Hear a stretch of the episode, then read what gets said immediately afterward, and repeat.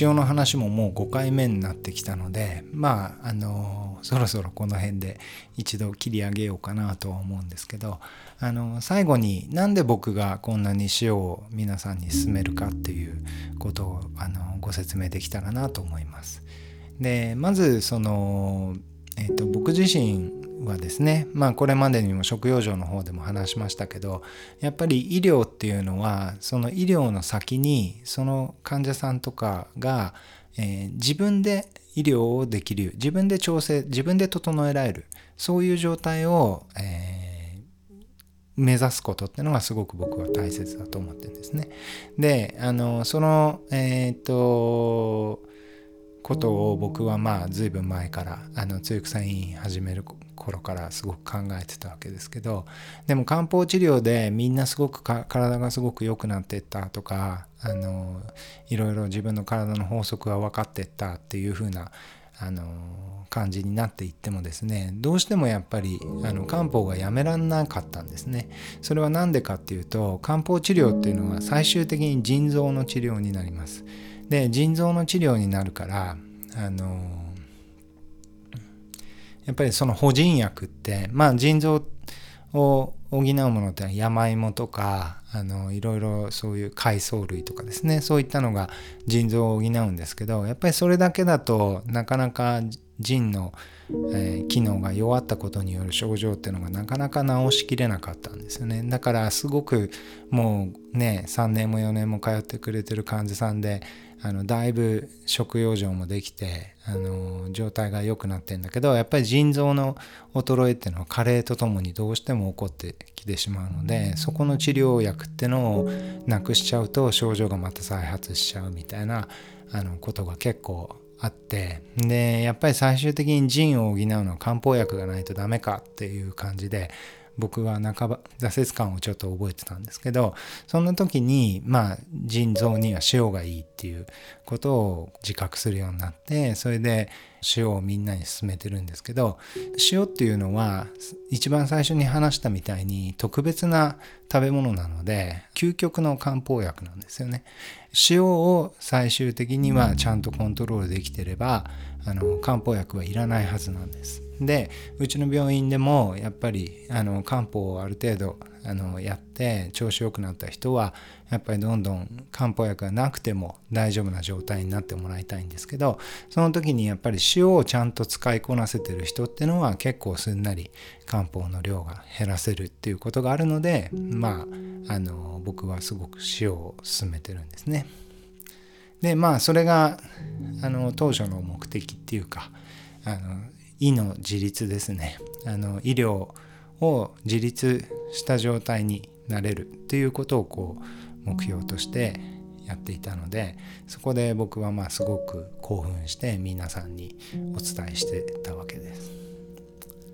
だからまあ正直あの塩をみんな使えるようになっちゃうとうちの病院の患者さんが減っちゃうんでね。あのそれはあんま良くないんですけど。まあでもあの新しい患者さんもそれでどんどん見れるようになるといい循環になるかなと思って塩を進めてます。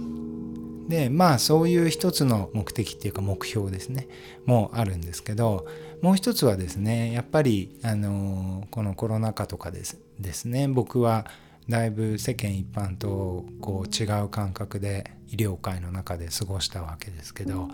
塩っていうのはこれほど悪いって言われてる食べ物ってそうそうないと思うんですよね。これだけは悪いってどんなにアホな医者でも、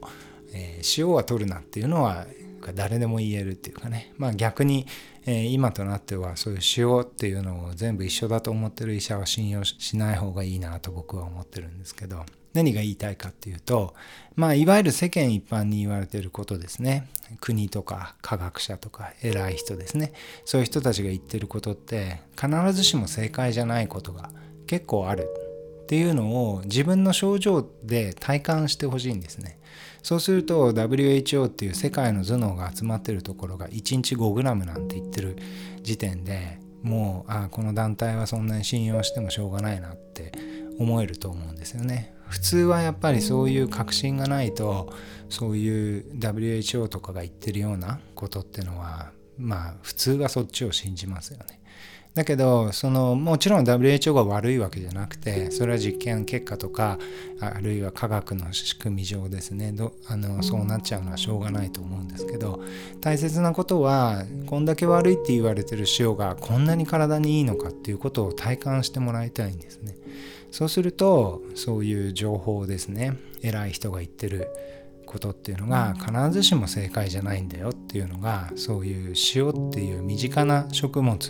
と自分の症状の改善とかあるいは増悪するようだったらやっぱり塩は悪いわけですよね。だからそういうあの塩でもし悪くなるようなことがあったら是非どう悪くなったか教えていただけたら嬉しいんですけどもちろんあの悪いことが絶対起こんないとはもちろん言えないんですけどまあ僕はそんなに悪いことが起こったのは見たことが今のところないですね。でまあそういう情報リテラシーですよねあのどの情報が合ってるか間違ってるかっていうのをあの見極めることっていうのはこれからの時代すごく大切なことになってくると思うんですよね。でそういった時になんかいわゆる世間一般で言われてることをそのまんま平気で受け流しのように言ってる人たちもたくさんいてそういうことがこれからどんどんどんどん起こってくると思います。RNA ワクチンとかですねそういうのはまあ理論上もういろんなワクチンもう無限にワクチン作っていきますのであのそういったものが、えー、本当に正しいのか悪いのかねまあ今回のコロナ禍で僕はなんであんな実験してないものをそんな簡単に世界中の人が打つのかなっていう感じは正直しましたけどでもこれに関しては多分さあの正解は多分出ないですね。超過死亡がもうすごい量でワクチンが始まってから増えてますけどそれにしたってまあ僕から見ればどう考えたってワクチンで増えてんじゃないって思うんだけどそれにしたっていろんな言い訳ができます。逆に僕がワクチンが悪いっていうのをデータで説明をしようとすればいろんなデータが出せると思いますだけどそういうことをすることにあんまり意味がないというか僕はそこに力を注ぎたいとは思わないんですねまあそもそもワクチンっていうのは若い人たちにとってはあんまり必要のないものですよね。僕もあの受付のスタッフもですねあのまあ打ってる子もいますけどワクチンはしてないでで仕事中もえー、僕は2畳半の診察室の中に、えー、年間1万人の人と10分ずつ喋ってます。でそれを3年間マスクもワクチンもせずに、あの、話してきましたけどあの一度も風邪をひきませんでした。多分コロナウイルスには接触はしてます。コロナ陽性の人がうちの病院に来たりしたこともあったり、あるいはうちに成田の家にですね、泊まりに来た兄弟2人が翌日コロナ陽性だったっつってもまあうちはあの玉平夫さんをたくさん飲んであと銀行さんですね。危ないと思ったら銀行さんはやっぱり200年前のパンデミックで生まれたあの漢方だけあってすごく効くのでやっぱり早めの銀行さん飲めてればそんなに風邪ひかないんですけど要は何が言いたいかっていうとその風邪ってのはそのウイルスに接触したかしてないかとかそんな単純な問題じゃないんですね。その時に自分がすごく元気がなかったりあの寝不足だったりするとやっぱり風邪にはそういうウイルスに負けちゃうしなんか大切なことは別に外側にから来るものをブロックするとかそういうことではなくて自分自身を強い状態に保っておくそういうことがやっぱり風邪の予防っていうのは一番大切なんですよね。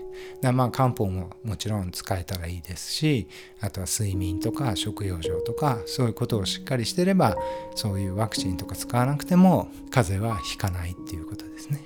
で、えー、あとはまあすごく実験段階のものなのでやっぱりそんなに誰かがいいって言うからって気軽に接種するもんではやっぱり僕はないと思います。